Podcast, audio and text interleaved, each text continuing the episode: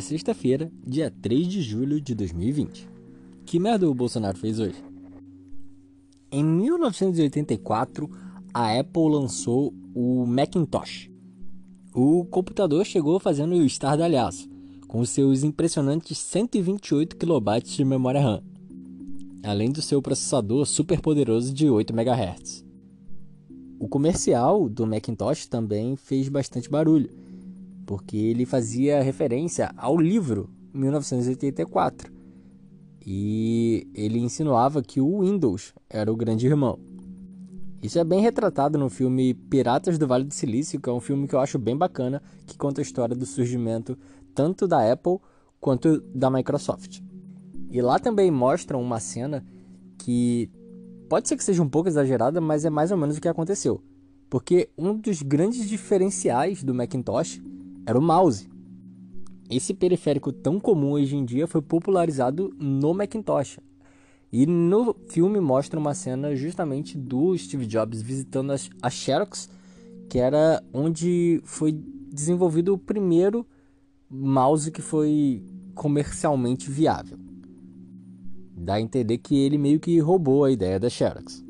Mas tanto faz quem foi que inventou o mouse, a verdade é que Hoje em dia, mouse é, é quase igual caneta. Todo mundo tem mais de um em casa, toda hora quebra você tem que comprar um novo. E geralmente a gente escolhe economizar um pouquinho nele e acaba comprando de marcas muito ruins que vivem basicamente de vender mouse. Existem centenas de fabricantes de mouse por aí. Mas se depender do Bolsonaro, todas as instituições de ensino públicas daqui para frente vão ter mouse da Multilaser. Isso porque Após o Decotelli pedir demissão sem nem assumir o cargo de ministro da Educação, o nosso próximo cotado para ser ministro da Educação é um sócio da Multilaser.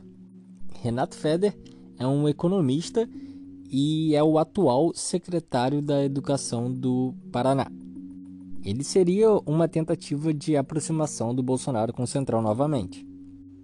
E como para ser cotado para ser ministro nesse governo você tem que ser um absoluto imbecil, ele já defendeu a privatização de todas as escolas e universidades.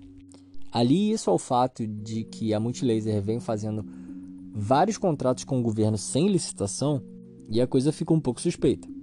E como o Bolsonaro tinha prometido que as indicações dele seriam completamente técnicas e não políticas, nomear alguém de central não é uma coisa vista com bons olhos nem muito pelos seus apoiadores.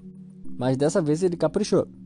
Porque geralmente ele escolhe alguém que tem o apoio ou do, da ala olavista ou da ala dos militares.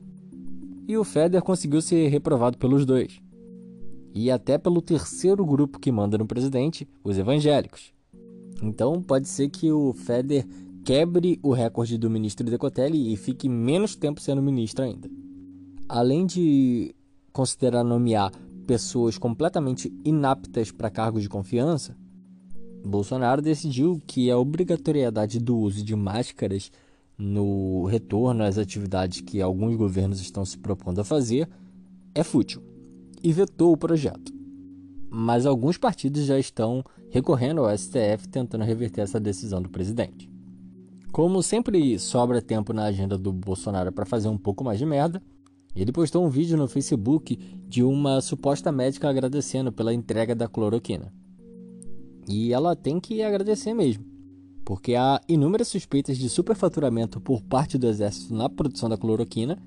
E enquanto algumas notícias dizem que o exército tem cloroquina para suprir a demanda por 18 anos, as UTIs estão ficando sem remédios para tratar as pessoas que estão com Covid.